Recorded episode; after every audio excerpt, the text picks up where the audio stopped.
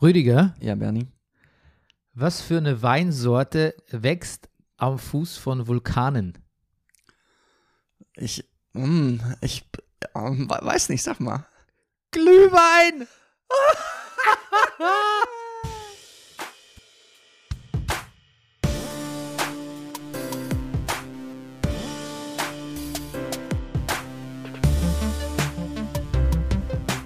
Das ist der Brennerpass, hier hast du Spaß. Das ist der Brennerpass, hier hast du richtig Spaß. Meine Damen und Herren, hier ist der Brennerpass, ein Podcast über Licorice Pizza, und über Station 11 und über Book of Boba Fett, so wie es früher hieß, ne? Book of, ja, so, Jetzt, glaube ich, heißt es wieder The heißt's Mandalorian. ja, das, genau. Mein Name ist Bernhard Daniel Meyer und mir gegenüber, da sitzt er. Er ist der Manifest Actor. Er ist der Mann, der Barfußschuhe gesellschaftsfähig gemacht hat. Der laut Sekundärliteratur lustigste Mann im Internet und ich beginne daran zu glauben, der Carsharing-Konnoisseur, nach fünf Jahren, ne? Mhm. Der aktuelle Guinness-Buch-Rekordhalter im Grüßen der Nachbarschaft. Hallo, Herr Nachbar, ich habe Ihnen deinen Zettel im Briefkasten geworfen. Ja. Sprichst du mit den Nachbarn oft über dieses sprichwörtliche Sauwetter? Ist Wetter noch ein Thema oder hat man resigniert? Du, ich, wenn, wenn man so verwoben ist mit der Nachbarschaft wie ich, ich muss nicht mehr über das Wetter reden. Weißt du, das, das können so Leute machen, sag ich mal, Wie ich. Wie du, die so selten mal mit, der- die, mit der Nachbarschaft reden, nicht wissen, was zu reden ist, Ja. dann kann man über das Wetter reden. Aber ich weiß ja, die Verwandtschaftsverhältnisse, beruflichen Verhältnisse, die Umstände aller meiner Nachbarn bis en, en Detail, Bernie. Das ist Next Level Smalltalk. Das ist- ne? ja. Das ist Big Talk eigentlich. Big, ja. Ja, und natürlich äh, bist du das Phantom der Distel, auch wenn gerade nicht, oder ist noch Pause? Es ist noch Pause. Ja. Und du bist der Pornfree Pesketarier und der Mann ohne Pflichtspieltore, Rüdiger Rudolf. Guten Morgen, lieber Bernie. Gesponsert, wir sind von der Imkerei Peschel Biederer, aber Weinting. Dem Honiglieferanten unter den Honiglieferanten. Hm, Ja, der Brennerpass funktioniert mit eurer Unterstützung. Ich zögere schon, weil der Brennerpost funktioniert. Ja, das ist vielleicht schon das, das falsche Wort. Vielleicht. Ja. Ähm, ja, wir haben ja, wir haben Heroes of, of Spenden. Ja. Ne? Ja. Sicher der Manuel Krieber und noch Ja. ein ungenannt, also un- und nicht genannt werden wollender Spender haben sich richtig gar nicht, also mal so gar Ja. nicht lumpen lassen. Kann man das so sagen? Das kann man sagen lassen. Ja, genau. Sagen lassen, sagen. Genau. Ja. Ja, du, ich habe letzte Woche, wir haben ja so ein bisschen so Pause gemacht, so Ja. ein bisschen so quarantänig auch. Wobei jetzt, also wir waren in Quarantäne, keiner war krank jetzt direkt von uns. Sicherheitsquarantäne. Sicherheitsverwahrung. Wir waren in Sicherheitsverwahrung. ähm, ich habe daraufhin gefragt, äh, Quarantäne ist kein Tanz. Ich habe auf Twitter gefragt, wer weiß, aus welchem Comic das ist. Und siehe da, Bernie, es gibt mehrere Antworten. Bitte. Ja, es gibt Kevin und Hobbs, gibt es Quarantäne ist kein Tanz.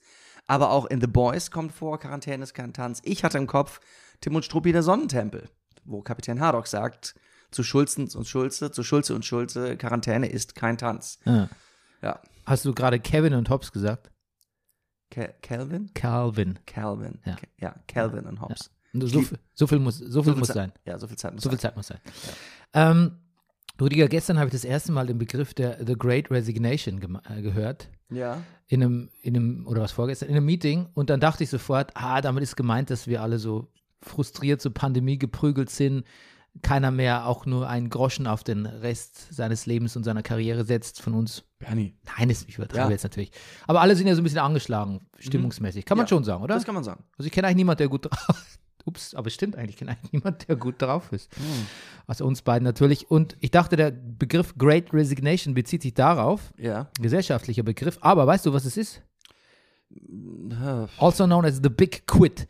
Ganz viele Leute in Amerika, davon geht das Phänomen aus, kündigen ihre Jobs, weil sie sagen, also Entschuldigung, so, so nicht. So habe ich mir Ach. das alles nicht vorgestellt. Hm. Ja, also in der, letzten, in, der ja. letzten, der letzten Zeit, ich habe jetzt die Zeitspanne nicht mehr im Kopf, waren es ein paar, ein halbes Jahr, ja, haben so viereinhalb Millionen Leute ihre Jobs gekündigt. Ach. Und es greift auch auf Eu Europa über und ich habe jetzt schon gehört, ähm, dass immer mehr Leute sagen so, ja, wir suchen Leute und es ist zurzeit gar nicht so, so einfach, weil ähm, die Leute sagen, was, ich kann nicht einen Monat von den Malediven aus arbeiten. Boah, nee, das ist, das ist vielleicht nichts für mich. Das klingt jetzt schon wieder so, wollen die alle auf die Malediven oder sehen die einfach den Sinn in ihrem Job an sich nicht? Das könnte ja auch positive, also Nein, ich habe beides, ich Ja, ja. meine damit beides. Also ich habe jetzt quasi Ja. so ein bisschen satirisch ausgeführt, welche, schon gleich, welche Auswüchse das annehmen kann im schlimmsten Fall. Aber grundsätzlich habe ich eigentlich nur mal diesen Begriff erklärt. hm. Ja. Ist das, ist das was Gutes oder ist das was Schlechtes? Ja, es ist, was es ist. Oh, willst du, du willst mich umbringen lassen, Bernie. Normalerweise, wenn das einer zum anderen, it is what it is, what it is, what it is. Ähm, Rudiger. Ähm, ja, finde ich auch. Aber ich, ist das, was, warum machen die das? Ist auch, Also ich praktiziere das ja schon immer. Ich war dann, so Ja. gesehen, war ich dann der Trendsetter. Also ich habe schon oft gedacht, nee, das muss nicht, so nicht, das muss nicht so, sein. ja. Ja, Lebensqualität ist mir ähm, Lebensqualität nicht auf Kosten von, wie sagt man, zu viel Stress oder zu viel Ja. unsinnigen Dingen oder auch zu viel Arbeitgebern, wo man sagt, hinter denen kann man nicht stehen. Ich glaube, das steckt auch dahinter. Es ist nicht nur immer, auch, Mhm. hat oft ideelle Gründe, habe ich gelesen. Also eigentlich schon auch was Gutes, dass man da kritisch ist.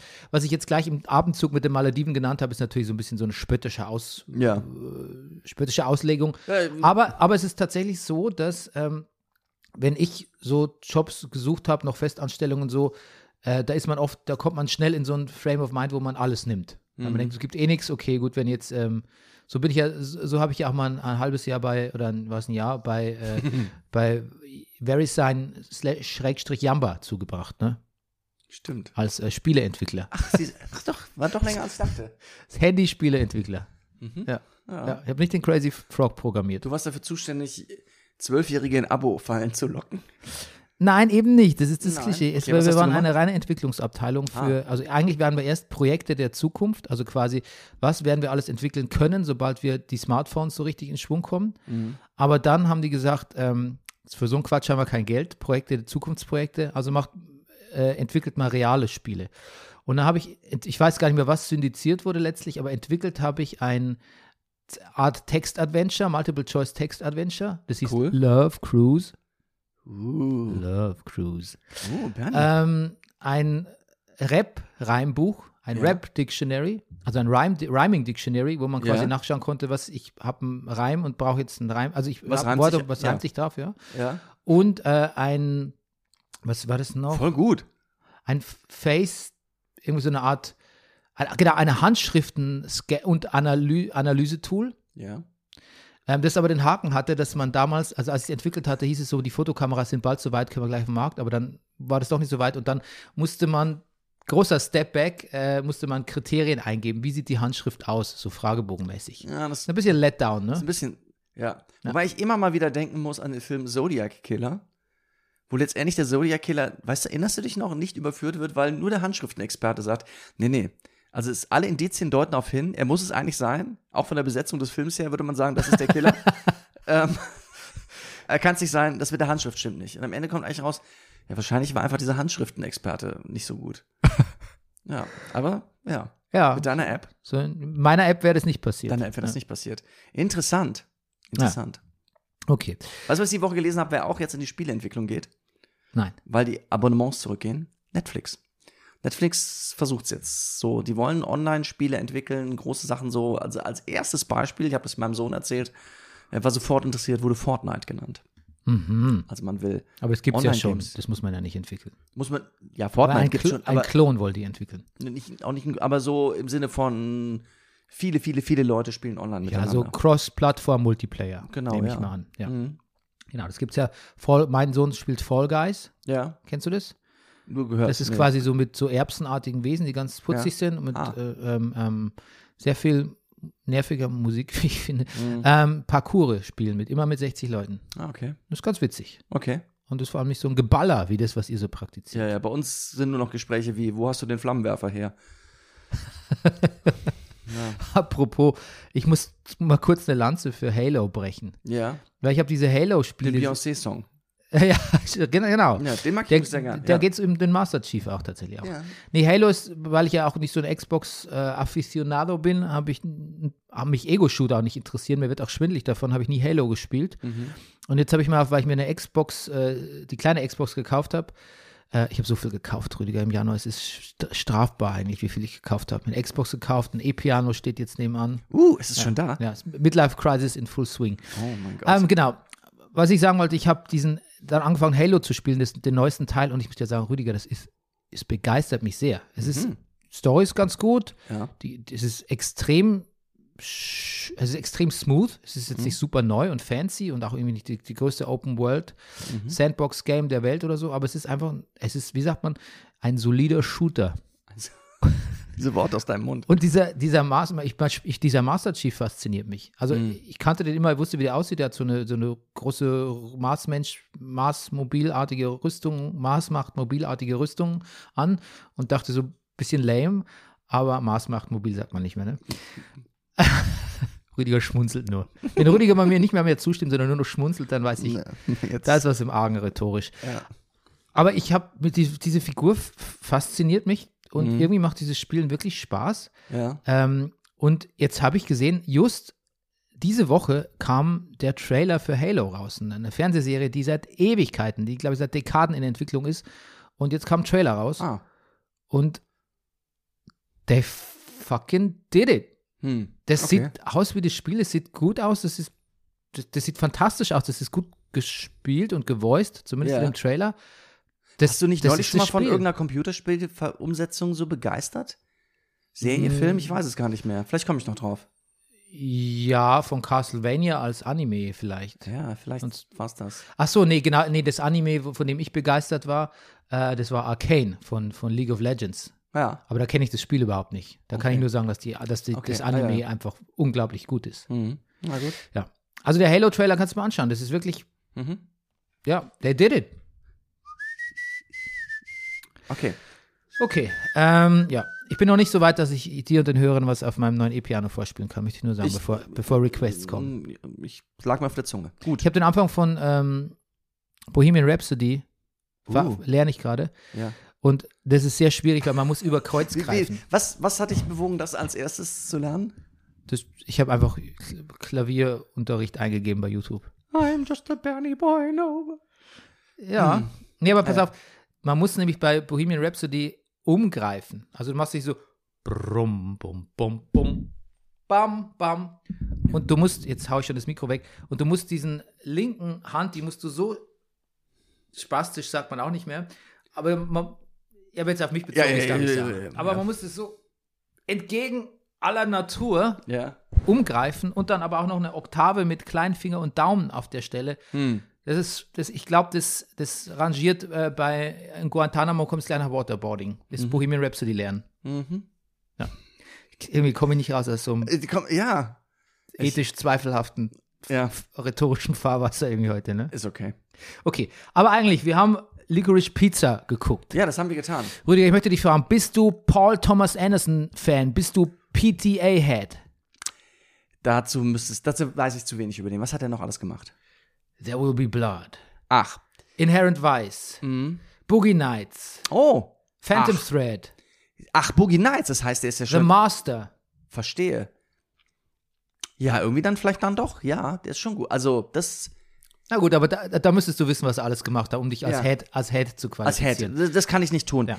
Ich, ich wusste gar nicht, ich hätte das einem Jüngeren, also wenn das der gleiche, ist der gleiche Regisseur wie Ja. Boogie Nights? Ja.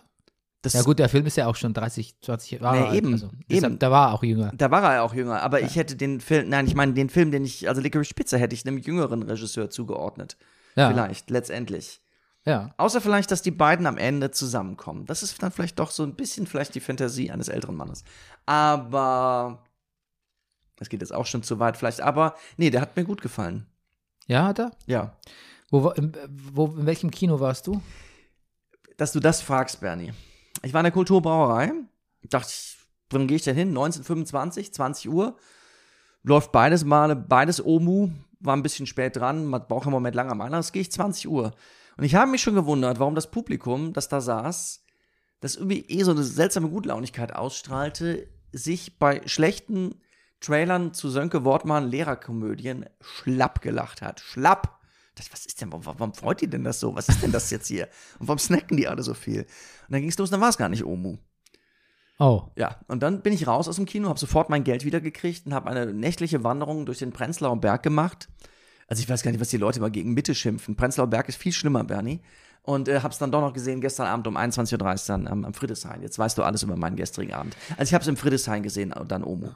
Oh, spannend. Aber wurde es auch in 35 Millimeter Nein. original analog gezeigt? Nein, das glaube ich nicht. Das habe ich gesehen, das läuft irgendwo im Zoopalast oder so, ne? Na, das macht auf jeden Fall, ich weiß nicht, das macht auf jeden Ah. Fall die Hackischen Höfe. Ah. Die haben das Original 35 mm. Es ist auch auf 35 mm geschnittet, äh, geschnittet, geschnitten. Es ist nichts digital geeditet. Und die haben es äh, so gezeigt Ja. und haben auch beschlossen, das, das als Anlass zu nehmen. Da kam extra irgendwie der Vorführer und hat eine Rede gehalten. Oh, das als cool. Anlass zu nehmen, öfter mal ältere Filme mit den Originalbändern oder Rollen, mit den Rollen, sag mal, Rollen zu zeigen. Und Ja. da möchte ich sagen, da, das, da könnten wir doch unser Vorhaben umsetzen. Ich wollte es gerade sagen. Brennerpass Classics, das Wir ist ja so ein Spin-off, was wir ja. demnächst mal machen wollen. Das ne? machen wir. wir. Wir gucken Klassiker. Und dann im Kino im Original auf den Filmrollen mit Super. den voll für via der Originalfilmrollen. Genau und dann ist mir nämlich aufgefallen und ich weiß nicht, ob es dir auch aufgefallen ist, weil vielleicht lag es ja auch gar nicht an der 35 Millimeter. Millimeter. Ähm, ich kann mich nämlich erinnern, dass ich bei Spider-Man zum Beispiel oder bei einem anderen Film, einigen anderen Filmen zuletzt dachte, boah, das ist irgendwie so ein bisschen murky, irgendwie ist es nicht so ganz so, irgendwas stört mich an dieser Qualität dieses Films oder die Farben, ich weiß nicht. Und vielleicht bilde ich es mir nur ein, was dieser Bias ist, den, den er entstanden ist, weil der diese flammende Rede auf 35 Millimeter gehalten hat. Aber irgendwie dachte ich, der Film ist klarer, die Farben sind gut, es ist schön, es sieht wirklich einfach viel schöner aus, dachte ich. Ging dir das auch so? Fandest du den Film schön anzusehen? Könnte ich jetzt. Ist mir nicht aufgefallen. Ah, Ist mir nicht aufgefallen. okay. Ja, dann sprechen wir mal über die, ähm, dann sprechen wir über den Film. Wärst du gerne Gary Valentine und hättest mit einer mindestens zehn Jahre älteren Frau eine Affäre gehabt? Mit 15? Mit 15 weiß ich nicht. Später, ich war durchaus mit Frauen zusammen, die älter waren als ich. Ja? Ja. Okay. Aber 15, 25 und sie ist ja, sie quatscht ja Ich- so ein bisschen rum, sie ist wahrscheinlich sogar älter in dem Film. Ja, ja. Ähm, Ich war mit 15, also ich war auch später noch, ich war mit 18 eigentlich schon mit gleichaltrigen Frauen. Ah, Also, klar, man ist immer überfordert, aber ich war immer überfordert. ja, ich Ja. bin, sind wir ja heute noch. Ne? Ja, eben. Ah, Aber das hatte ich so ethisch, moralisch, hat, hast, hast du mal zweimal drüber nachgedacht oder hast du es einfach so angenommen? Moment, was meinst du? Ja, dass der, ein junger Mensch mit 15 quasi eine Affäre hat mit einer mindestens 25-Jährigen. Haben Sie eine Affäre? Also sind Sie da nicht schon älter? Nee, sie bleiben. Ist das nicht ein paar Jahre später nee, oder nee, bleiben nee, die in dem das ist- Alter? Bleiben, die bleiben in dem Alter. Ach so, da, da bin ich mir nämlich gar nicht sicher, ob das alles ein längerer Zeitraum nicht Nee, ist. eigentlich nicht. Das soll schon, glaube ich, innerhalb von einem Jahr oder ein paar Monaten stattfinden. Ah, okay. Ich, ja, ich habe nicht drüber nachgedacht. Weil es wird sehr spielerisch präsentiert. Ne? Ja, Und ja. wenn man nicht genau drüber nachdenkt, dann nimmt man das einfach so mit. Ja. Aber eigentlich ist es nicht so ganz okay. Wie fandest du denn die, ähm, also es geht in dem Film, vielleicht wer es nicht gesehen hat, ähm, es geht darum, dass ähm, Gary Valentine, ein 15-jähriger Schauspieler, der allein mit seiner Mutter lebt, Ein äh, ehemaliger ein- Kinderstar. Ein Kinders, ehemaliger Kinderstar, gespielt von Cooper Hoffman, Hoffman, der Sohn von Philip Seymour Hoffman, ähm, dass der eine ältere Frau kennenlernt, die so ein bisschen, ja, die so nicht genau weiß, wohin es geht mit ihrem Leben, gespielt von Alana Haim, von der Band Haim. Ähm, die lernen sich kennen und ähm, man begleitet sie so ein paar Monate so episodenhaft durch ihr Leben in L.A. und im Valley. Ne? Mhm. Mehr, mehr Inhalt kann ich eigentlich gar nicht wiedergeben. Ne, ja. Es sind Episoden, ne? Ja. Es hat was so Bruchstückhaftes auch. Mhm. Genau, wie fandest du die Performances der HauptdarstellerInnen? Gut. Ja? Ist, äh, wo, wo willst du mich, wa- was, wa- was, worauf willst du hinaus? Ja, was Alana Haim hat noch nie in einem namhaften Ja. Film mitgespielt. Ich finde, ich finde das, nein, ich finde, ich fand das sehr gut. Ich fand deren Performance gut. Ich fand, ich finde auch alle Gastauftritte ganz hervorragend. ja, zu Lustig. denen kommen wir gleich. Ja. Ich, ja. Findest du nicht, dass, also ich will es nicht unbedingt schlecht machen, weil ich gar nicht weiß, was ich für eine Meinung dazu habe, aber ich finde die Performance von Alana Haim finde ich sonderbar. Ich finde die Haim-Schwestern eh immer, eh an sich, bis auf Danielle, die kommt mir doch am natürlichsten vor, ich finde die an sich immer ein bisschen sonderbar. Und ich fand es auch in, ihm, in dem Film sonderbar. Aber dieses Sonderbare ist natürlich auch genau das, was sie irgendwie so ein bisschen ausmacht, finde ich. Ich weiß nur ich nicht so ganz. was angenehm, so, ein bisschen was Unberechenbares auch. Sie geht manchmal so ab. Ich finde es sehr lustig, zum Beispiel, wie sie irgendwann, ich weiß gar nicht, sitzt sie mit einer Schwester oder einer Freundin da? Ähm, Und die sagt eigentlich nur zu ihr, ich finde, du solltest nicht immer so wütend werden. Und die scha- was natürlich dazu führt, dass sie wahnsinnig wütend wird. Ich will jetzt hier keine Szenen spoilen. Aber ähm, das hat mir sehr gut gefallen. Ja.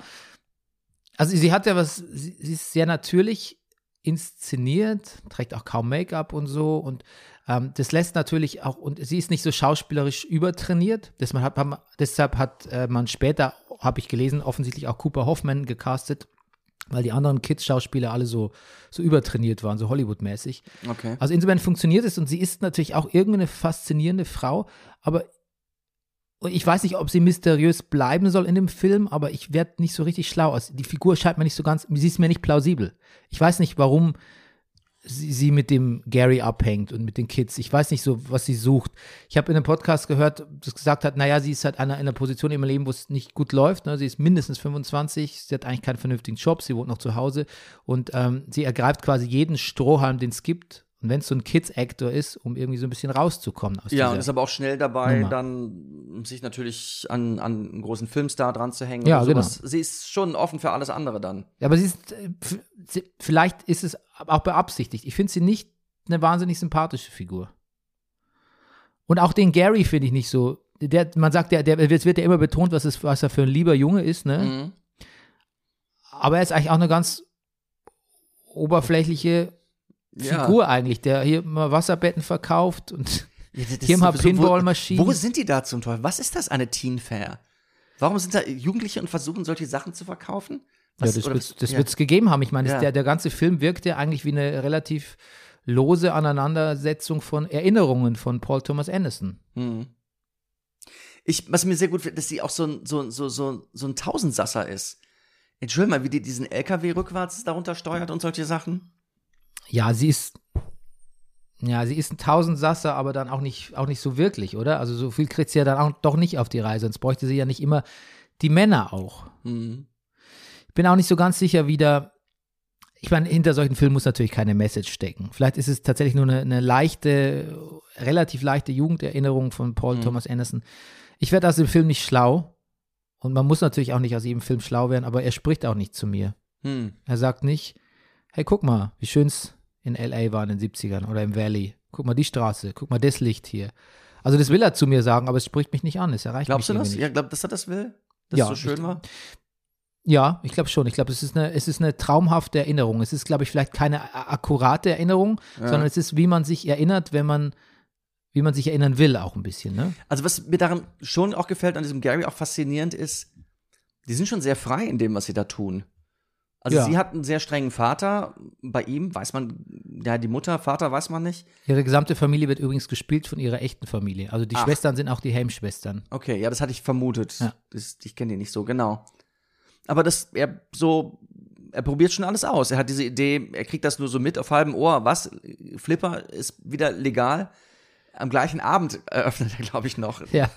eine Arcade-Halle mit Flipper. Wie frei die so sind, so. Das, das, Ja, vielleicht ist es schon so ein filmisches, so, so, so ein, ein Stück über Freiheit auch. Oder, Mhm. oder die laufen ja ständig in dem Film, ne? Es wird ja, Ja. ständig gelaufen und eigentlich immer ein bisschen ziellos. Also, ähm, das musst mal, wenn du solltest du niemals nochmal gucken, Ja. achte drauf, wie oft da gelaufen wird in diesem ist Film. schon ihr erster Auftritt. Mhm. ist, ist, sie, sie geht übrigens auch sehr schön, finde ich. Ähm, ist, wie sie da diese Highschool-Studenten da Mhm. abschreitet. Da habe ich einen Moment gebraucht, reinzukommen und gesagt, welche Funktion hat sie da?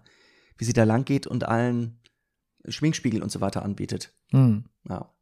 Sie ist ja auch, wenn man sie jetzt mal so auf, also ich habe schon auch, bevor Licorice Pizza, bevor ich Licorice Pizza gesehen habe, auch mal auf Instagram irgendwie mal geschaut, sie ist schon so eine, auch so eine sehr outgoing Influencer-Type, also das muss man schon sagen, sie ist nicht, sie ist nicht eine schüchterne, introvertierte Person, also die, Ja. die lässt schon auch äh, krachen, Social Media mäßig. Hm. Ich glaube, du kannst das Mikrofon mal wieder ein bisschen Ah, näher, okay. näher Ja, zu dir hin ich oder, mich- oder höher. Ich sitze gerade als sonst. Ja, genau. Und ähm, du hast auch kurz mal mit der Tasse gestreift. Ich Ja, glaube, das da tut ist- mir auch sehr da, leid. Nein, da ist es, glaube ich, nach unten gerutscht. Ja, das will ich damit nur sagen. Nee, ich habe mich beim Hörer entschuldigt. Okay. Aber Na gut. dein Fazit trotzdem schöner Film. Ich finde es sehr unterhaltsam, ja. also du hast es Spaß. Ja. Ich irgendwie nicht. Tut mir leid. Es tut mir leid, Bernie. Ich weiß auch nicht. Aber es Ja. fing auch komisch an, weil, ähm, Hm. also erstens mal meine du's- ja, ach so, du hast genau. Kulturbrauerei, meine, meine Kontaktlinsen waren irgendwie, meine Ah. Augen waren so trocken. Ich habe irgendwie so richtig bisschen Probleme gehabt mit den Contacts und dann. Hast du mehr Story erwartet? Schwer zu sagen, ne, jetzt. Nee, eigentlich nicht. Eigentlich Mhm. nicht. Ich habe nur erwartet, dass es mich mehr anspricht. Sonst habe ich gar nichts erwartet. Also ich habe eigentlich genau den Film bekommen, den ich erwartet habe, nur ohne, dass er mich mitgenommen Oder hat. du das, ja. Ähm, bevor ich zu den Guest-Performances äh, komme, wollte ich noch sagen, dass neben mir so, so Dudes und Dudettes saßen, die die ganze Zeit gequatscht haben oder Mhm. auf ihr helles Handy geguckt haben, den Ah, ganzen das, Film über. Oh, das ist aber auch unnervig. Und ich bin dann auch wirklich so, ich bin mir nicht zu schade, dann auch mal zu so sagen, Guys, keep it down oder Guys, stop talking, wenn es dann Ja. irgendwie hart auf hart kommt. Ja. Und die zuckten dann so zusammen und dann so, oh, sorry, oh, oh, my bad, ba, ba, ba, ba. Und reden dann aber fünf Minuten später ungeniert weiter. Und ähm, soweit ich das beurteilen konnte, waren das an sich keine besonders unsympathischen Menschen oder so. Das Mhm. waren halt junge, junge Leute. Ähm, aber ich frage mich trotzdem, was ist, also wie, wie sind die denn, wie sind die denn äh, Kino sozialisiert. sozialisiert, ne? Mhm. Also man kann doch im Kino nicht laut reden. Oder, oder, oder hat sich das geändert und ich habe es verpasst? Ja, da sind wir auch vielleicht verwöhnt. Ich merke das manchmal, wenn ich woanders ins Kino gehe, sage ich jetzt mal. Deutschsprachige als- Vorstellungen vielleicht. Zum, äh, naja, das ist jetzt auch so. Aber oder wenn ich auf Tournee bin, manchmal auch nicht. Ach, das, nee, das klingt alles nicht gut, was ich jetzt von mir gebe. Aber ich bin im Kino auch. Ich gehe eigentlich schon ganz gerne hier irgendwo in Berlin in die York-Kinos oder sowas. Weil ich weiß, da sitzt Publikum, das wirklich die Filme sehen will. Ich glaube, ich gehe nicht so gern in Kinos, wo die Leute einfach ins Kino gehen, weil jetzt an dem Abend auch nichts Besseres zu tun ist. Mal gucken, was halt kommt und Mhm. wenn das Gespräch untereinander im Vordergrund steht.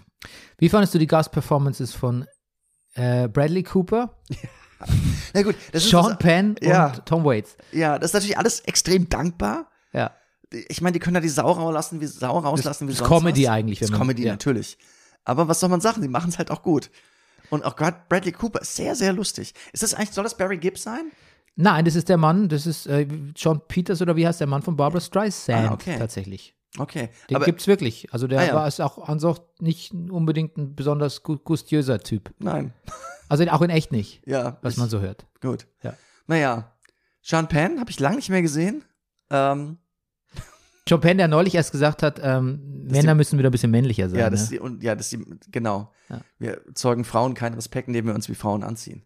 Und seine Frau muss neben, seine Tochter muss neben ihm in diesem Interview gesessen haben. Er war das wohl etwas unangenehm. naja, gut, aber das allerdings passt auch zu der Figur, die er da gespielt hat. Insofern, ja.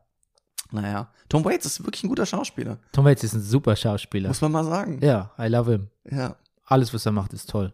Ja. Okay, ja Na gut, gut. ich, ich habe überlegt, ob ich mir ihn nochmal anschaue, weil ihn ja alle so toll finden, aber ja, irgendwie, da, nee, irgendwie, irgendwie hat es mich nicht gepackt. Aber das Hm. kann ja auch mal sein. Kann ja auch mal passieren. Ich komme eh gleich dazu, mal zu sagen, dass ich mir mitunter Filme anschaue, die mir dann. Äh, ich bin jetzt an einem Punkt, über den ich dankbar bin. Ich kann jetzt mal auch einen Netflix-Film gucken, der von der Kritik eher nicht so gut bewertet wird und kann mich trotzdem dabei am amüsieren. Und ich habe das nicht immer im Hinterkopf, dass das vielleicht eigentlich kein guter Film ist aus folgenden Gründen, sondern ich kann. Ich bin jetzt ein bisschen, ich habe mich frei gemacht, so ein bisschen von diesem Rotten Tomatoes Okay. Dings. Also ich, noch nicht ganz, aber ich bin dabei. Zum Beispiel Ich wollte gerade sagen, das ist doch jetzt die Überleitung auf. Nee, nee, Nein? nee, nee, nee, nee. Ah, schade. Überleitung auf Don't Look Up. Ach was. Weil das nämlich wirklich eigentlich ein schöner Film war. Ach, da reden wir noch drüber. Das ist ja ein Ding. Ja, gut. Nee, Ist weil ich habe es neulich schon dir Ja. zugestimmt, dass ich ihn einen ganz amüsant gefunden Ja. habe, aber das in meiner, in meiner Rückschau ist er noch gewachsen. Eigentlich, ich habe mich wirklich sehr gut amüsiert. Keine Ja. Sekunde war mir langweilig, ich fand die Performance ist toll und ich, ich habe mich einfach gut unterhalten. Das muss doch auch was zählen, oder? Auf jeden Fall. Und ich bin wirklich überrascht, wie viele Leute. Es gibt ja viele, die, also ich kenne auch einige, die ihn wirklich toll finden. Aber es gibt auch so viele Leute, die sagen, was für ein Scheiß. Und ich weiß auch von jeder Sekunde an, was passieren wird. Da kann man natürlich sagen, ja, darum geht's aber nicht. Ja, aber genau darum geht's nicht, Äh. ne? Ja. Aber ja, aber Don't Look Up, wir haben schon drüber geredet, fällt mir gerade Ja, ein. wir haben ne? schon drüber geredet, Ja, ja, ja. genau. Genau, und ähm, der andere, der andere, der andere Übergang ist natürlich, äh, du hast, you guessed it, Ja. äh, zu Munich Edge of War, ähm, der München, wie heißt der auf Deutsch? Im, im Bann der Gefahr. nee, nicht im, Nein, das war ein Scherz. München in der Lederhose, nein, im Angesicht des Krieges. Laptop und Lederhose, meinst du? Im München, München, Laptop Angesicht des Krieges. äh, Krieges. Ja, ich habe es gerade nachgeschlagen, genau. Ähm, es ist ein Film, ähm, ich glaube, also Christian Schwocho ist der Regisseur. Es ist eine deutsch-englische Co-Produktion, vermute ich mal, vielleicht aber auch nur deutsch. Ähm, hat seine Premiere zumindest in London gefeiert. Und es ist äh, von Robert Harris, dem großen History-Crime-Schriftsteller, eine, Mhm. eine Verfilmung, ähm, von dem ich auch schon Bücher gelesen habe. Ähm, Vaterland ist ja so eins der bekanntesten, quasi was spielt in Deutschland, wenn Hitler den Krieg gewonnen hätte. Ah, okay. Ähm, macht schon ganz gute Bücher, ne? Also sp- spannendes Zeug, hat auch viel über das alte Rom geschrieben. Pompeii ist ein schönes Buch Mhm. von ihm über den Vulkanausbruch. Da ist den Den Glühweinwitz ja, ne? nee, den habe ich aus meinem äh, alten Jahrbuch, wo Ah, ja. Klassenkameraden reingeschrieben haben. Da waren Mhm. so vorgefertigte Witze. Egal. Ähm, So heißt mein neues Stand-Up-Programm. und das war auch ein Film, wo, wo es auch hieß, ja, der ist nicht, der, den, der ist okay, den kann man schon machen, den kann man schon sehen. Und ich hatte da nicht viel erwartet. Bin natürlich auch so ein bisschen so ein History-Buff, deshalb hat er mich interessiert. Und habe ihn dann angeschaut und fand ihn entgegen aller Kritiken eigentlich wirklich sehr unterhaltsam, Rüdiger. Also Und jetzt- heute liegen wir ja auseinander. Und jetzt guckst du mich mit, mit Ja. jetzt blitzen deine Augen Ja. und ich merke, der Rüdiger, der fand das nicht gut. hat mich regelrecht wütend gemacht. Ja. Ich kann, kann, also gut, ich muss auch sagen, bei mir in der Küche saßen junge, junge Leute mit hellen Handys und ich hatte auch Probleme mit dem gucken. Nee, ich, ähm, nein, ich habe ihn auch äh, gucken können, ähm, ungestört. Ich, ah ja, der, der hat mich jetzt nicht, also ich fand ihn auch, ich habe ihn tatsächlich zu Ende geguckt, habe ich nach den ersten Viertelstunde gar nicht gedacht. Ähm, er wird auch besser im Laufe der ersten Viertelstunde, also er wird dann, er zieht ein bisschen an, der Film, aber ähm, ja, aber nein, nein, ich, jetzt habe ich dich unterbrochen. Sag mal bitte. Es geht um die Alliiertenkonferenz in München, auf Ja. der letztlich äh, Hitler die äh, tschechischen Gebiete, die er haben will, zugesprochen werden, obwohl, er Sudetenland. obwohl er damit überhaupt nicht rechnet Mhm. ähm, und eigentlich schon seine Armeen massiert hat und eigentlich ja, Bock auf Krieg hat einfach Mhm. und einfach dann selber so, what, was ist mit denen los? Ja. Und wird so ein bisschen ähm, Re Revisionist History gemacht, weiß ich nicht. Also man, hat- die, die Geschichte macht sich ja ein bisschen über Neville Chamberlain lustig, weil er auch dann das als großen Sieg der Diplomatie präsentiert hat, aber letztlich hat er dann Hitler noch mehr in Gestärkt, ja. gestärkt. Ähm, das, der Film präsentiert es so ein bisschen als moralischen Sieg. Ähm, Mhm. Der, der Engländer auch. Und daran habe ich mich eigentlich, eigentlich gar nicht gestört. Aber Als ähm, moralischen Sieg und als ein letztendlich auch erkennen, dass Schachzug sogar, weil man dann letztlich ja auch will, dass Hitler dann, indem er quasi diese, diese persönliche Abmachung zwischen Chamberlain und ihm ähm, missachtet, dass er quasi als der große Bad Guy dasteht. Ich sag, Naja, das wäre auch so. Ja, und auch die Zeit natürlich gewinnt, dass er jetzt äh, seine Absichten erkennt und, und zumindest anfängt, sich vorzubereiten auf den Krieg. Aber ja, Aber gut, es ist Fiction, da wollte ich mich eigentlich gar nicht, mit der Einstellung Ja, ja. bin ich auch nicht rangegangen, dass das jetzt historisch akkurat sein muss. Was hat dich ja. gestört? Naja, aber dann trotzdem auch letztendlich das. Also auch wenn man den Anspruch jetzt nicht hat, muss ich sagen, kommt mir alles, kommt mir daneben vor. Es hat natürlich vielleicht auch ein bisschen was, wo wir auch drüber reden müssen, Ulrichs Mattes Hitler-Performance zu tun, aber hm, ich, ich, ich, bin jetzt auch keine, ich kann es auch nicht benennen, aber ich finde das Ganze drumherum, die Nazis und München und die Stimmung, es, es scheint mir irgendwie daneben. Something was off. Ja, auf jeden Fall. Also ich muss sagen, Ul Ul Ulrich Mattes, wie der Hitler spielt, it's, it's certainly a choice. Ja, Goebbels, Goebbels hat er besser gespielt, finde ich. Im Ich- Untergang, ja, falls du dich erinnerst. Ja, ja, ich erinnere mich schon. Ich, Er ist immer Goebbels für mich er, ist, geblieben. Er, er, wird, ja, er war schon, Goebbels. bevor Goebbels gespielt hat für mich. Nein, das ist Nein. gemein. Nee, aber das ist. Also ich finde, we- wenn man mal sagt, man nimmt mal an, man spielt mal Hitler nicht unbedingt so, wie alle Hitler spielen. Man macht mal nicht den Bruno Ganz, sondern nimmt einen eigenen Take, dann fände ich das schon mal okay. Mhm. Aber dann müsste der sich auch ein bisschen grundlegender unterscheiden von dem Hitler, den wir so in den Filmen kennen. Der, der ist, der Matt ist so unentschlossen. So, mache ich mein eigenes Ding? Mhm. Ähm, Habe ich meine eigene Frisur? Und wie steht das Und- im Verhältnis zu allen anderen in diesem Film? Ja. Und irgendwie, das ist, na, wie wir so oft sagen, der macht so sein eigenes Ding da irgendwie. Also leider muss man auch sagen, von seinem Spiel abgesehen ist, ist äh, das Make-up, alles drumherum, er, er sieht, es, es sieht seltsam aus alles. Ja, weißt du, was Ich, ich empfinde sowieso, dass, um das mal eine klare Sache zu benennen, warum ich das Gefühl habe, auch dies, das alles ist so ein bisschen off. Ich habe das Gefühl, dass alle verkleidet sind. Ich sehe in jeder Szene, dass sie Kostüme anhaben. Hm. Ja. Zum Beispiel gibt es relativ am Anfang eine Szene, wo sich eine unserer Hauptfiguren mit einem anderen trifft, der auch wieder im Widerstand gegen Hitler oder äh, Widerstand gegen Hitler plant. Und die haben beide die gleichen Brillen auf, den gleichen Hut, den gleichen Mantel. Es, das sieht ganz, es wirkt ganz seltsam.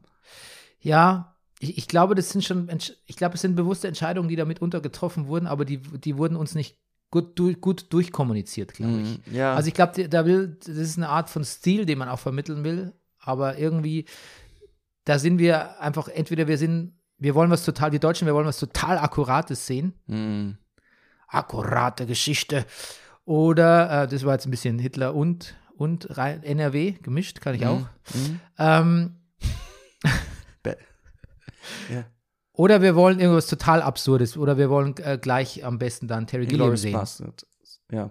Was war das? Inglourious Bastards. Also oder sowas. Tarantino, Mhm. äh, äh, Terry Gilliam oder ganz akkurat. Oder, oder, oder ein Untergang, ne? Aber so dazwischen, das, das stößt uns komisch auf. Diese Unterhalten, ja gut. Aber das ist ja auch schon so, als du eben erzählt hast von, wie heißt der, Harris? Der Robert Roma- Harris, ja. Ja, ja. Ja, dieses Geschichte als Unterhaltung. Das liegt ja nicht. Ja, aber ist etwas, was, was heißt, liegt mir nicht. Wir reden ja gerade über, die, naja, ich glaube, dass das wirklich in anderen Ländern viel, viel, viel populärer ist, als es hier ist. Hm. Aus gutem Grund. So, Hm. ja. Ähm, der, der Ulrich Mattes, ne? Mhm. Dieser Dialekt stört mich. Der Mhm. stört mich sehr, weil entweder ich mache so ein bisschen auf den ähm, Hitler, das Hitler-Idiom, Mhm. Da muss ich aber auch so ein bisschen was Süddeutsches einfließen lassen, finde ich, oder was also Bayerisches, äh, jetzt, wenn man einmal das ähm, etymologische Phänomen nimmt, weil der kommt ja aus Österreich und Mhm. da, der, der, wusstest du, dass der Dialekt, sage ich glaube ich schon öfter, im, der österreichische Dialekt heißt etymologisch gesehen auch bayerisch mit Okay. AI. Okay, nein, das Hören die. Österreicher nicht gern, natürlich. Aber sprachwissenschaftlich nennt man ihn so. Mhm. Genau, da, das ist irgendwie so gestelzt, das ist so Theater-Hitler, finde ich. Mhm. Aber auch kein guter Theater-Hitler. Ich weiß es nicht, ja, nee. Also irgendwie ist da, da ist, bei dem ist definitiv something off. Ja. Was ich aber gut finde, ist, ich fand diese, ähm, diesen Janis Niewöhner, diesen Deutschen, und diesen äh, George McKay, der diesen Hugh Leggett spielt, Mhm. ich fand die gut in ihrer Interaktion. Ich fand die, ich fand die beide glaubwürdig. Mhm. Mir haben die gefallen als Figuren. Ich- es gibt so eine Szene, wo ich dachte, okay, der Film ist doch nicht so schlecht, wo der mit seiner, der Engländer mit seiner Frau streitet irgendwie. Der, weil er wieder weg muss und hat es eilig und sie sagt, du bist immer so distanziert. Und es ist eine sehr klischeehafte Szene von so Dialogen, die man so hundertmal gehört hat von Männern, die halt einfach tun müssen, was ein Mann tun muss in so einer Situation. Aber ich finde, die haben es beide gut gespielt. Und ich habe da, ich habe da eine regie, regiemäßige Sorgfalt gesehen, die ich dem Film eigentlich nicht zugetraut hätte. Und das, das ist mir in vielen Szenen aufgefallen. Es, es, ich wundere mich, dass ich die so, ich finde gerade diese Szene, ich fand's, mich hat, mich hat das nicht, ich fand es nicht gut, ich- weil ich nicht wusste, wo das herkommt. Ich habe das nicht verstanden. Ich fand, für mich stimmte das irgendwie nicht. Also für mich stand dieses, was du eben selber ge- auch gesagt hast, dieses Klischeehafter des Ehestreits. Ich fand das irgendwie ein bisschen rangeschafft. Ich, mich hat es nicht gekriegt, muss, Mhm. gepackt. Ich finde da aber überall noch eine, so eine extra Energie drin Ja. in den vielen Szenen, die ich dem Film nicht zugetraut hätte. Und das hat mich irgendwie mitgenommen. Ja, aber diese Energie hat es manchmal. Auch, auch die beiden, die beiden Hauptfiguren streiten ja auch dann miteinander, auch später, wenn sie schon in München sind Ja. oder sowas. Und manchmal werden dann Szenen so laut, wo ich denke, wo kommt denn diese Energie jetzt her? Die, die im, im Theater Schauspiel immer, die dampfen so. Das ist so, es ist, es wird, und das passiert gerne mal, wenn man Energie reinbringen will, ohne dass es jetzt so wirklich unterfüttert ist. Also ich, ich habe dies manche Szenen von ihrer Energie her nicht verstanden. Vielleicht bin ich auch ein Opfer Ja. meiner niedrigen Erwartungshaltung an deutschen Filme und äh, mich Ja. begeistert dann alles, was so ein bisschen, was so ein bisschen meinen Erwartungshorizont sprengt. Das kann Ich- natürlich auch sein. Ähm, ich fand es nicht schlecht tatsächlich. Eine, weißt du, eine, weißt, wer mir gut gefallen hat, um jetzt und die Schauspieler doch nochmal zu loben? Sandra Hüller natürlich. ja, Frau Winter. ähm, die fand ich wirklich sehr faszinierend als Figur, die aber auch nicht so richtig Ja. erklärt wurde. Woher kommt die, was macht die, was ist ihre Rolle? Aber Warum traut die sich so viel? Ja. das wenige, was sie macht, macht sie super. Ich finde aber auch, dass, dass äh, August Diel das irgendwie sehr gut macht, als dieser. Also jetzt, pass auf, jetzt mach ich gleich das Mikrofon aus. Jetzt reicht's mir aber wirklich. Es kann doch nicht wahr sein. Wirklich? Der ist doch so, so dieses, dieses aggressiv kumpelhafte. Ah, Das fandst du nicht gut? ah, das, nee, das vermischt sich bei mir zu stark, glaube ich, mit. Es ist natürlich auch die Figur, aber es, ich, ach, Mit nee. Klischee-Nazi meinst Ach, du? ich mag's nicht. Ich, mir ist es dann auch persönlich zu. Ich, ich weiß nicht, was es ist. Ah, Vielleicht habe ich da auch so ein. Vielleicht ist das jetzt mein Ding mit deutschen Schauspielern, aber das, Das ist eigentlich, eigentlich mein Ding. Aber ähm, ich weiß nicht, ich fand es alles. Auch da muss ich sagen, das hätte leicht schief gehen können, weil es halt so eine, so eine klassische SS-Knallchargenfigur ist. Aber auch Ja. der bringt nochmal so eine extra weirde Energie mit. Und ich glaube, das ist das, ich glaube, das ist meine Zusammenfassung für diesen Film. Alle haben so eine weirde Energie. Auch Ulrich Mattes als Hitler übrigens. Ja. Und das, das gefällt mir. Vielleicht, vielleicht ist der Film irgendwie so, vielleicht ist der Film, vielleicht kann ich dem fast was Absurdes abgewinnen, weißt du? Vielleicht Ja. ist es das. okay, ähm, jetzt nähern wir uns, jetzt nähern wir uns dem Territorium, wo ich vielleicht dazu komme. Ich finde ihn auch ein bisschen absurd, ja. Ja. Genau. Ähm, Na gut, schaut ihn euch an oder auch nicht. Absurd war natürlich auch, ähm, Rüdiger, du hast ja eine, zwei Folgen aufzuarbeiten jetzt, oder wir haben zwei Folgen Ja. aufzuarbeiten. Ah, oder endlich. drei bei dir sogar, von Boba Fett. Und mal ganz kurz, bevor wir Boba Fett reden, wir bestimmt länger drüber. Station 11, Bernie, habe ich aufgrund deiner Empfehlung endlich die erste Folge geguckt. Ganz fantastisch. Ja, es ist wunderbar. Gut. Es ist wunderbar. Es ist, äh, ähm, weiß nicht, was Leute wie deine Frau sagen, die das Buch gelesen haben und wie die, die da mit den ganzen Änderungen klarkommen über die Staffel hinweg. Das kannst Ja. du mir berichten. Ja. Aber ist ja eh eine Erste dicke, Folge erstmal all in. eine dicke BP-Empfehlung. Ja. Und jetzt von BP Sehr. zu BF. BF. Ja. Where is BF, Bernie?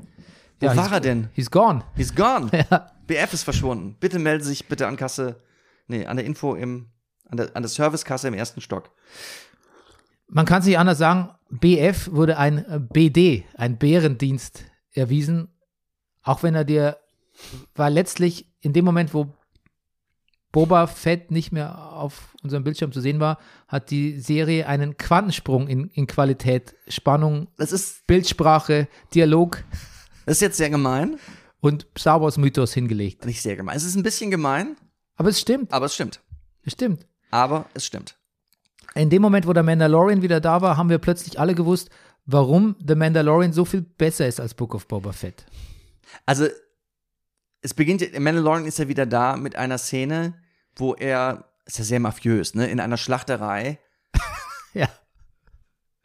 irgendeinem Kriminellen sozusagen sagt so, du kommst jetzt mit mir mit, Freundchen. Ja. Can bring you in cold or I can bring you in warm or I can bring you in cold. Und die Szene könnte eigentlich komplett aus einer gestrichenen, es könnte eine gestrichene Szene aus Justified sein. Ja. Ab, dazu kommen wir gleich. Dazu kommen wir eh gleich. Ohnehin ist es sehr Justify. Ich glaube, wir werden irgendwann, Justify hat, glaube ich, eine Menge Leute sehr beeinflusst. Was Auf jeden halt, Fall John Favreau. was halt super ist, also du siehst halt einfach, Dave, die letzte Episode, also die von gestern quasi, die hat ja Dave Filoni, ähm, hat die gemacht. Ja. Und die davor Bryce, äh, Bryce Dallas Howard, so heißt sie doch, oder? Ah, okay. Mhm. Ja. Ja. Die, Tochter von Ron Howard. ja, genau, stimmt. Mhm. Und ähm, jetzt kommt beim, beim Staffelfinale wieder Robert Rodriguez zum Zug, der schon ein paar weniger gute Folgen von Book of Boba Fett gedreht hat. Bin sehr gespannt, ob man dann sagen kann, dass es tatsächlich an den Regisseuren auch liegt. Ja. Ist das die nächste, die letzte? Ja, Das heißt, also die, die Muscle, die wir jetzt gesehen haben, die, die Mitstreiter, die Mitkämpfer, die glorreichen, wie viel werden es werden, die wir jetzt gleich präsentiert kriegen, das, das, das ist jetzt schon, nächste Folge ist schon Showdown. ja, Oh. genau.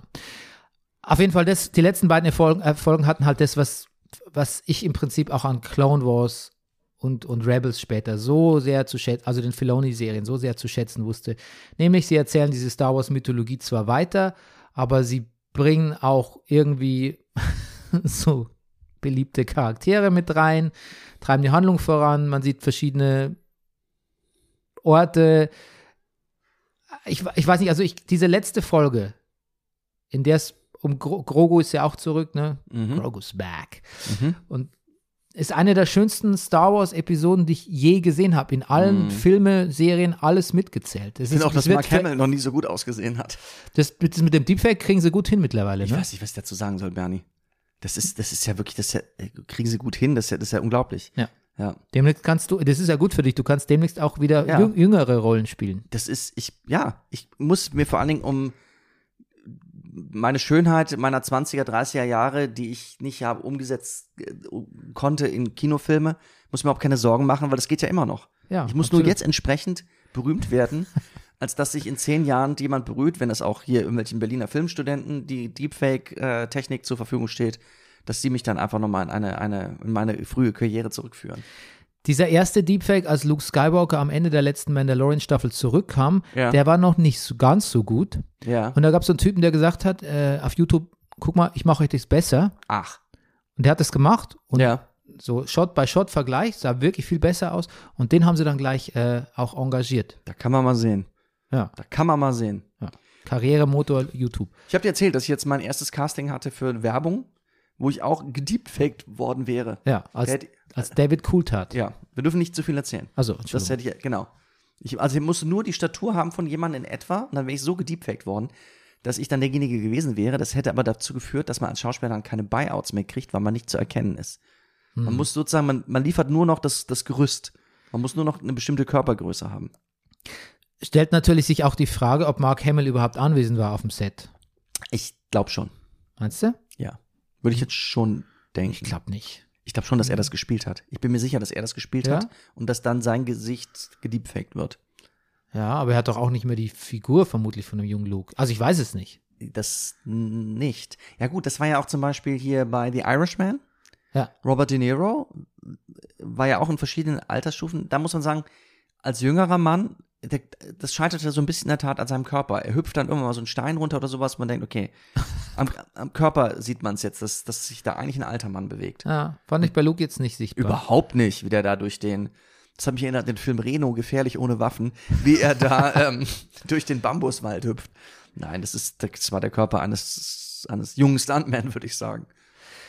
Auch wirklich schön, das endlich mal zu sehen, so eine Jedi-Ausbildung, die von Luke ausgeht, ne? Nicht nur die, die alte Yoda-Schule, sondern Ja, ja. einfach mal das, das Spiegelbild von, der, von dieser Dagobah-Ausbildung mit Luke und Grogu Ja, zu sehen. Endlich mal den Froschtrick. Wunderbare Idee. Ja, Dann auch Ahsoka wieder zu sehen, ja, Corp Vance wieder zu sehen, ja, ja.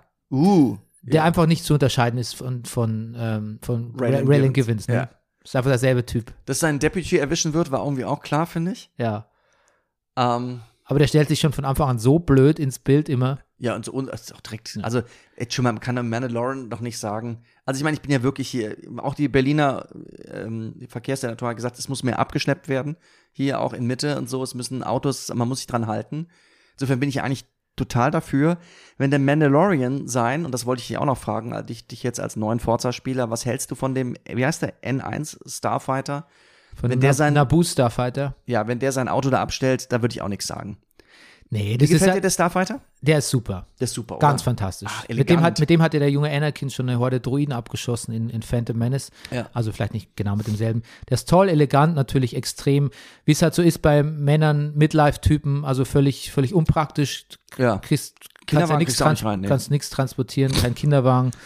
Äh, noch nicht mal Koffer, musst immer mit dem Rucksack unterwegs sein. Aber Und vor allen Dingen auch keine ähm, Typen, also Keine als. Bounty Hunter kannst du Ja, damit auch nicht nee, mehr Bounty arbeiten. Hunter war's Das war das Faszinierende an der Razor Quest, dieser Kühlschrank da unten, Ja. wo du da die Leute stapeln kannst. Ja. Ja, die Razor Crest war super, aber toll, dass man dem auch, es Ja. ist auch schön, dass man ihm so ein konträres Raumschiff gibt. Das steckt überhaupt voller guter Einfälle. Auch, dass die Amy Sedaris, weiß nicht, wie, sie, wie ihr Rollenname heißt, dass die mal, dass die so ein bisschen mal uns durchblicken lässt, wie es ist, mit Javas zusammen zu sein. Super, Ja. super. Ähm, dann hat sie auch so einen wunderbaren BD, BD-Droiden, den kennst du nicht, weil du noch nicht äh, Fallen, Jedi Fallen Order gespielt hast auf den Konsolen, der da auch eine große Rolle spielt. Ach, alles ist irgendwie schön und alles ist Spaß, macht Spaß und geht schnell und ist leicht und trotzdem aber auch spannend und manchmal ist es auch brutal, wenn der sich mit dem Darksaber zum Beispiel fast den eigenen Fuß abhakt. Und es hat viel von der Mythologie und ach, die Mandalo der Mandalorian-Kult wird vorangetrieben und Ja. um die Jedi geht es ist alles drin, was ich Ja. will. Ich habe absolut zero, zero, zero fucking complaints. Okay, und dann, gut, und dann, Bernie, möchtest, dass das jetzt Vertrauen in dir stark ist, in dir. Weißt du, du warst nach Folge 3, glaube ich, Boba Fett, warst du schon ein bisschen abgegessen. Ich muss allerdings auch sagen, ich habe deine Worte dann beim Gucken der nächsten Folge sehr im Kopf gehabt, dass er jedes Mal ausatmet. Ja.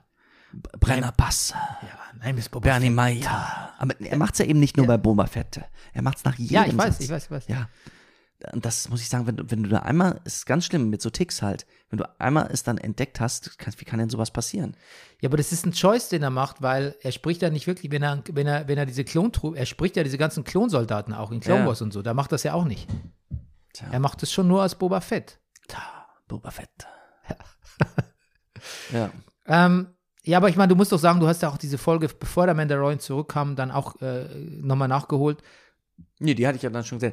Ich, das ist doch einfach nicht so spannend einfach. Das Nee. ist doch einfach nicht so gut. ist nicht so, also gut. Und das Vertrauen, das ich, das, das mein mangelndes Vertrauen in Boba Fett und Janek Mhm. Fant und die ganze Tatooine-Geschichte, die ist ja nicht gewachsen durch die Mandalorian-Folgen, weil das ist ja was völlig anderes. naja, aber es ist trotzdem Filoni und John Favreau und Ich hatte irgendwie schon das Gefühl, es könnte noch, es wird schon noch. Ja, die Hoffnung hatte ich zumindest auch. Die Hoffnung hatte ich, das Gefühl. Aber ich finde, der Tiefpunkt, er. Tiefpunkt erreicht die An Serie, wo der, wo der mit, wo der mit der, mit seinem Raumschiff, mit der ehemaligen Ja. Slave One, so darf man sie ja nicht mehr nennen, in dieses, in dieses Loch da reinfährt. Mhm. Also Entschuldigung, das macht, das ist, das ist ja Mr. Bean-Logik. Ja, gut, ich, ja. Weißt du, ich, ja, das ist Mr. Bean Logik. Ich glaub, Man darf auch nicht vergessen, dass das auch ein bisschen eine Serie ist für Kinder. Nee, Was? das ist keine Serie für Kinder. Das ist keine Serie für Also Kinder. auf gar keinen Fall. okay, das ist dann eine, ist gut, das war ein Versuch von das mir. ist eine Disney-Serie Ja, für, für die ganze Welt. Für die ganze jeder, Welt, Jeder für alle soll Kinder, ja. Jeder soll Disney und abonnieren. Erwachsene, ja. Vor allem Erwachsene sollen Disney abonnieren, weil Kinder Gerade so ja Typen wie wir. Ja, nein, das ich, stimmt. das, Ja. ähm, auf jeden Fall. Was ich übrigens noch sehr lustig fand, ich habe Ja, äh, ähm, immer referiere ich, äh, referenziere ich Podcasts, die ich gehört habe, aber in einem habe ich gehört, dass äh, einer hat sich darüber aufgeregt, also ein Podcast von, haben ähm, schwarze Leute, Persons of Color über Boba Fett gesprochen und dann haben sie gesagt so, wie traurig ist es, dass die, dass die Rebels jetzt äh, eigentlich die die 5-0 sind, die Polizei sind. Ne? Als Boba da mal seinen ersten, den Jungfernflug mit seinem neuen Raumschiff unternimmt, Ja. stößt er doch so ins Weltall vor und dann Ja, kommen ja, ja, sofort mich, die, die. X-Wing Fighters und sagen so, hier, ich muss schön aussteigen hier. Genau, Hände aufs Lenkrad. Ja. Genau, und dann hat er in dem Telefon gesagt, hätte er gleich mal, hätte der Boba Fett gleich mal das Handy anmachen sollen, mitfilmen alles. Ja, ja. Ja. So, Polizeigewalt durch, Gute durch. Beobachtung. Ja, das stimmt. Ja, das fand ich ganz lustig. Und was sagst du zu, du als alter ähm, Clone Wars äh, äh, Mhm. müsstest doch auch mit Cad Bane Ja, eine meiner Lieblingsfiguren. vertraut sein, ne? Ja. Ist er nicht groß, ist er nicht großartig zum Leben erwacht auf als als als Super. wie sagt man? Hatte er, hatte er auch in Clone Wars so fiese Zähne? Ja. Die Zähne sind schon immer sehr fies. Ja, ja, ich. ja. okay. Ja, ja, auf jeden Fall. Mhm. Sieht, sah toll aus, oder? Ja, sieht super aus. Ja. Diese leuchtenden roten Augen. Da musste, hat auch mal kurz Timothy Oliphant geblinzelt. Ja. Mhm. Ah, jetzt freue ich mich noch mehr auf das Justified äh, Revival. Ja. Ja. Was wird das werden? Ist er tot, der, der Timothy Oliphant? Nee, oder? Wer, wer nein, nein, nee, nein. Nee, ich glaube, den Deputy hat's, könnte es sein, dass den schon erwischt hat. Ja, gut, der ist ungefähr mit 20 aber der, der sieht ja aus wie Fallobst, aber ähm, Mr. Glaskin. Was? Ähm, nee, ich glaube, Tim, den hat nur rechte Schulter oben erwischt. Ja, Ja. ja. Nee, der ist auch zu precious, um nicht im Finale aufzutauchen, oder? Ja, natürlich, nein, er, er ist, den, brauchen wir. Ja. Das will man ja auch sehen. Das ist ja auch, Der sagt auch, wenn er so Sachen sagt, wie ich glaube, der sagt zu die- diesem einen ähm, ähm, Pike-Dealer, sagt er irgendwie sowas wie, ja, think about it long and hard. ja das, ist alles, das ist alles sowas von Raylan Givens. Als Cowboy-Lyrik. ja. Du scheinst mir der Smart One hier zu sein. Ja. Okay, Ja. gut. Aber freuen wir uns aufs Finale, oder? ja, ja, auf jeden Fall. Und weißt du, was ich noch gesehen habe? Äh, den gesehen? Anfang von äh, Nobody, das Bob Odenkirk äh, Action Vehicle. Oh, Ja, okay. Gibt's auch auf HBO. und war es den Herzinfarkt wert? Stimmt, der hat der. Ähm, ja, der spielt es super. Alles, was der macht, spielt ja super. Okay. Der spielt auch. Wo, wobei ich nach der Ich- heutigen ich- Sendung mich frage, Bernie, warum frage ich dich überhaupt? Ich habe eh eine andere Meinung als du. Ja, ich finde es ja toll, wenn du eine andere Meinung hast. Wir Ja. sind ja so auf der gleichen Meinung. Ja, es eben. ist scho- schön, dass Das wir uns stimmt. heute bei zwei Filmen so grundsätzlich schon widersprochen haben. irgendwie. Ja, das das macht, macht mir total Spaß. Äh, ich glaube, dass du den Film schon auch ganz gut finden würdest. Ich Natürlich. muss sagen, mir war dann ab der Hälfte, habe ich nicht mehr geguckt, weil er mir dann ein bisschen zu brutal war. Ich glaube, in einer anderen Stimmung an einem mein Samstagvormittag, an einem Samstagvormittag, die Sonne scheint, hey, bin ich dabei. Aber mit dem absolut Pisswetter die ganze Zeit und der Great Resignation in meinem Hinterkopf hatte ich keine Mm. Lust auf so viel, so viel Gewalt. Aber ich, ich fand ihn nicht schlecht, die erste halbe Stunde. Peacemaker konntest du noch nicht nachholen, solltest du mal machen, weil ich den Film, Ja, ja, ja. die Serie im Verdacht habe, dass sie dir sehr gut gefallen wird. Gut. Ich habe mich selber dabei ertappt, äh, als ich jetzt in Bayern war, ein bisschen, ich fahre ja nur in Bayern Auto, hier habe ich ja keins, aber manchmal Mhm. in Bayern, da leih ich mir das Auto von meinen Eltern aus und dann Mhm. peitsche ich über die Felder, wollte ich sagen, über die Wälder, über die Länder, über die Auen. Bundesstraßen. Mhm. Und da hatte ich mir einen der Peacemakers, vom Peacemaker Soundtrack, so einen, einen Song, der in dem Film prominent gefeatured, also in der Serie prominent gefeatured wird, Mhm. von, es ist ja alles so Glamrock, was da läuft, Mhm. von, von, Hanoi Rocks, dieser Mhm. alten skandinavischen ähm, Glamrock-Band, habe ich mal richtig laut gemacht und bin damit so wie ein Peacemaker auch Auto gefahren und Oh, oh. Rüdiger, das ist eine Menge Fun. Das ist Mhm. eine Menge Fun. Die James, am Anfang war ich kritisch, weil es so viele Needle Drops sind, aber der hat den Spaß, den James Gunn mit seiner Musikauswahl transportiert, ist immens bei Peacemaker. Das muss ich der Serie wirklich lassen. Naja. You'll see. Und äh, jetzt schon, bevor du es guckst, Annie Chang spielt da eine Polizistin. ist ganz wunderbar. Die ist, also eigentlich alles tolle Schauspieler, aber die finde ich auch nochmal, die finde ich nochmal extra toll. Gut. Ähm, großer Annie Cheng-Fan seit dieser Dings. Und jetzt, pass auf, ähm, am 24. März, bevor ich es vergesse, ein Hörer hat es uns auch gesagt, ich glaube, der Manuel war es, Ja, geschrieben, ah. am 24. März startet die dritte Staffel Atlanta. Endlich. Uh. Ja. Sehr gut. Ja, Trailer gibt es auch schon, der ist ganz fantastisch. Der ist unglaublich. Der Trailer ist schon so unglaublich gut. Sehr gut. Okay, gut. Rüdiger, was hast du noch gesehen? Was habe ich noch? Du, ich. Weil ich habe noch, ich hab noch ein paar Tipps. Ach so, nee, dann leg du's. Da ich dann Station 11, wie gesagt, habe ich noch reingeguckt. Ich, sonst habe ich nichts gesehen, glaube ich. Ich habe ein Ach doch, Anime, nein, ich den Bock, nee, mach du erstmal. ich habe ein Anime gesehen, Ja? das heißt Promised Neverland. Okay. Ähm, es war so, dass mein, mein Sohn, der steht, äh, ich, Animes, da lasse ich mich nicht lumpen, ne? Da kaufe ich stehen, das, das Kind soll was lesen. Äh, und dann habe ich ihm so ein Anime gekauft neulich, äh, Promised Neverland Mhm. heißt es. Und dann hat das irgendwie auch gelesen und dann zufällig haben wir bei Netflix gesehen, da gibt es die Verfilmung, also ein Manga habe ich ihm gekauft. Ja. Und bei Netflix haben wir gesehen, da gibt es auch ein Anime dazu. Okay. Ab 12, war okay. Haben wir reingeguckt und es ist wirklich gut. Es ist wirklich gut, es ist wirklich spannend, aber es geht um ein Waisenhaus, in dem Kinder gezüchtet werden, damit sie später vom Monster gefressen werden. Und da wird, glaube ich, im, im ersten Teil wird da schon ein sechsjähriges Mädchen umgebracht.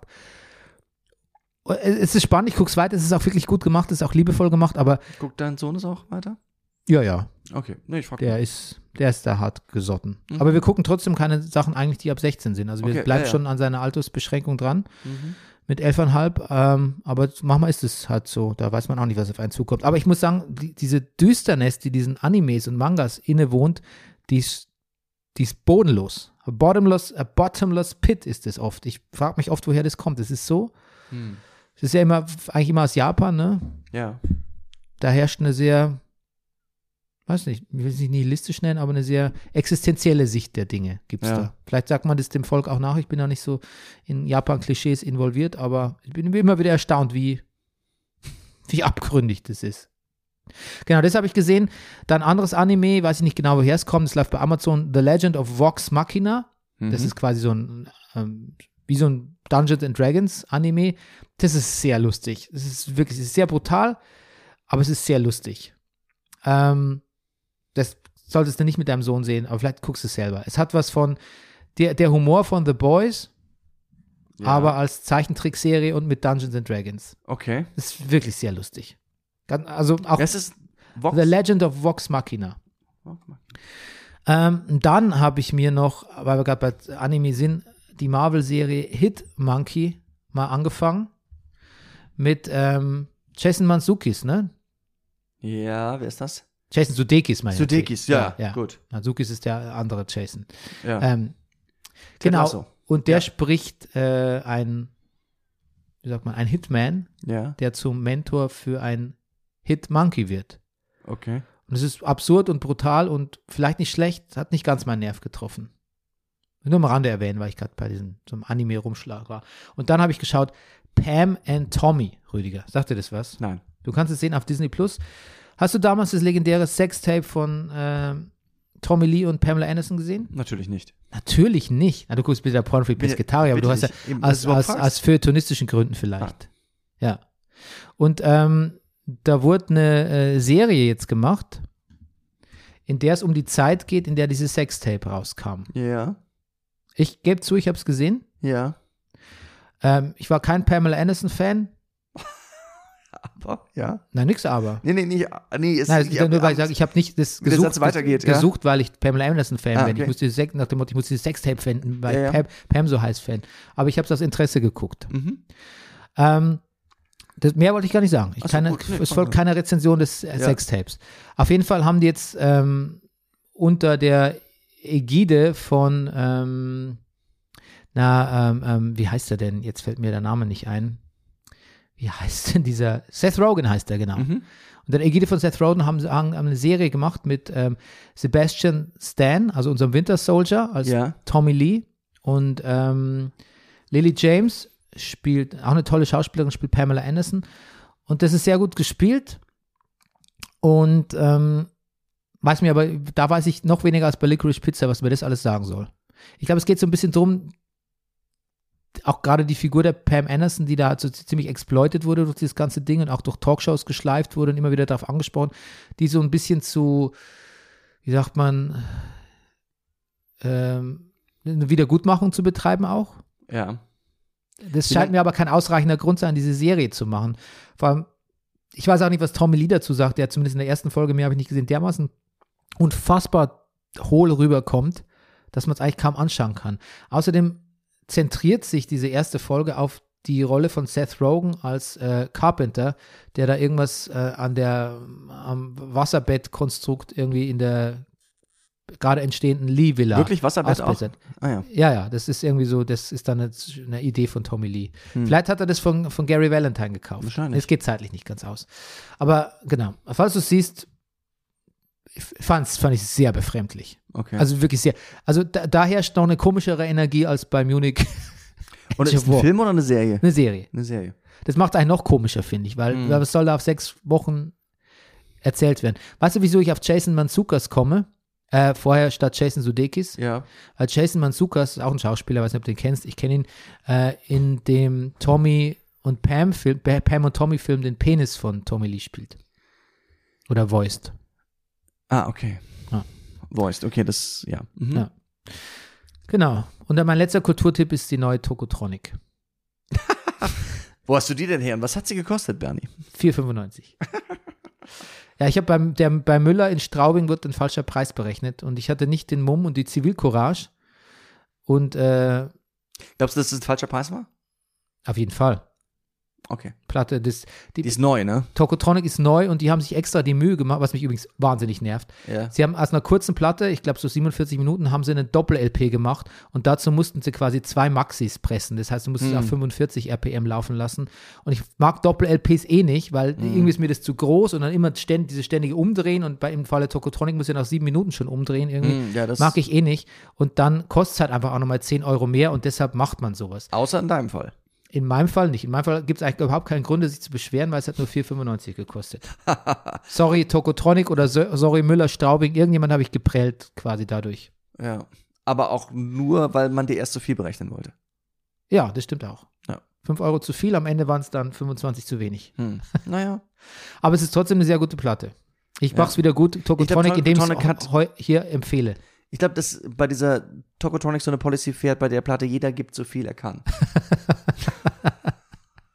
Ja, also genau, das ist so eine, so eine äh, Crowdfunding-Platte eigentlich. Und ich glaube, bei Tokotronic gibt es einen sehr hohen Journalistenrabatt. Sagst du, sehr gut. Sagst Mhm. du Tokotronic, weil es gibt nämlich, dann kostet es mehr, Das, wenn du es so es kann sein, dass ich das eben so gesagt habe. Grundsätzlich kann man mich nicht fragen, wie ich das sage, weil ich es, glaube ich, eben zum ersten Mal in meinem Leben gesagt habe. Ja, bist du kein Fan der Band? Irgendwie nicht. Ich, Ja? Aber vielleicht auch aus, auch natürlich aus Unkenntnis. Ja, das ist eine sehr gute Platte. Ich, Ich bin nie dran hängen geblieben, aber an Tokotronic überhaupt, deshalb habe ich es nie mehr gehört. Ja. doch, die haben, ich, ich, das habe ich jetzt schon lang, lange nicht mehr gesagt, aber die haben ein gutes Feeling irgendwie. Hm. Tokotronic-Texte war ich noch nie ganz einverstanden, bin ich auch in dieser Inkarnation nicht, aber ähm, das Feeling stimmt. Mhm. Und außerdem eine Platte nie wieder, nie wieder Krieg zu nennen, da ja. ja. Als Man of Love and Peace rennt, rennt man bei mir da sowieso offene Türen ein. Hm. Okay, Rüdiger, jetzt habe ich lange Das hat mich referiert. übrigens auch gestört am Angesicht des Krieges, dass so viele, Le- also eigentlich alle, die man so gesehen hat, immer nur keinen Krieg mehr wollten. Das glaube ich, das stimmte nicht. Aber gut, das, das fassen wir jetzt nicht nochmal auf. Dann, wir beenden diesen Podcast, wir nennen ihn das Feeling. Du hast gar nichts mehr? Ich, achso, ach, du machst mich fertig. Nein, ich meine, du weil noch du doch gerade noch gesagt hast, nee, mach Ach so. du, na, mach du erst. Das Achso, indizierte, naja, wir Bogdanovic. Aber dann so- reden wir vielleicht mal über, drüber, über den Bogdanovic-Film, wenn wir. Wenn ich ihn du hast hab. mich gefragt, äh, was ich noch gesehen habe. Ich habe noch gesehen The Last Picture Show, nachdem jetzt Peter Bogdanovic gestorben ist. Na, sag doch was zu. Würde den, nee, ich würde den einfach nur mal grob empfehlen. Das ist irgendwie ein Dollarfilm. Ja. Mehr sage ich jetzt nicht. Na, du kannst doch vielleicht kurz sagen, worum es geht. Es geht um, äh, es spielt in Texas, in einer kleinen Kleinstadt in Texas. Es ist so, es ist 50er Jahre, es ist unglaublich staubig und verlassen und die gehen alle in so Ladengeschäfte rein, wo man denkt, hör, das hat doch zu und dann siehst du rein, nee, der Laden hat auf, weil alles so verlassen ist. Die Leute sind irgendwie auf eine gewisse Art gleichzeitig herzlich und gleichzeitig völlig kaputt und abgegessen auch und es geht so um eine Gruppe Jugendliche, die die alten Leute, die, die älteren Leute, die in, diesem, in dieser Kleinstadt leben, hängen ihrem jungen Leben von ihren verpassten Chancen nach und dem Leben, das sie nicht gelebt haben und, und ihrem verfuschten Leben. Und du siehst den jungen Leuten in dem gleichen Film dabei zu, wie sie es gerade verfuschen. Und das ist irgendwie wirklich faszinierend. Und genau, es gibt ein Kino in dieser Stadt. Das Kino ist sehr wichtig. Die Leute, wo wir auch darüber geredet haben, die jungen Leute, die da hingehen, die gehen auch nicht, jetzt ist meine Brille runtergefallen, wegen der, ähm, eindeutig nicht wegen der Filme ins Kino, sondern halt, um da rumzuknutschen und sonstige Sachen zu machen. Ähm, und auch das macht zu und ich, das ist so ein Film, den man gesehen hat und hat ein bisschen mehr über Amerika verstanden, glaube ich. Hm. Das ist doch ein schönes Schlusswort. Und Sehr wir haben Film. den Kinobogen geschlossen, ne? Ja. Mit den jungen Leuten, die ins Kino gehen. Genau. Peter Bogdanovich. Okay, gut. Rüdiger, Gut, wir ja. hören uns hoffentlich bald mal wieder mit Barbara. Wir Streisand? Barbara Streisand. ja, Streisand. Ach, Streisand. Streisand. Das macht übrigens sehr lustig. Ja, das ist wirklich eine sehr lustige Szene. Ja. Okay, bis zum nächsten Mal. Bis zum nächsten Mal. Tschüss. Tschüss.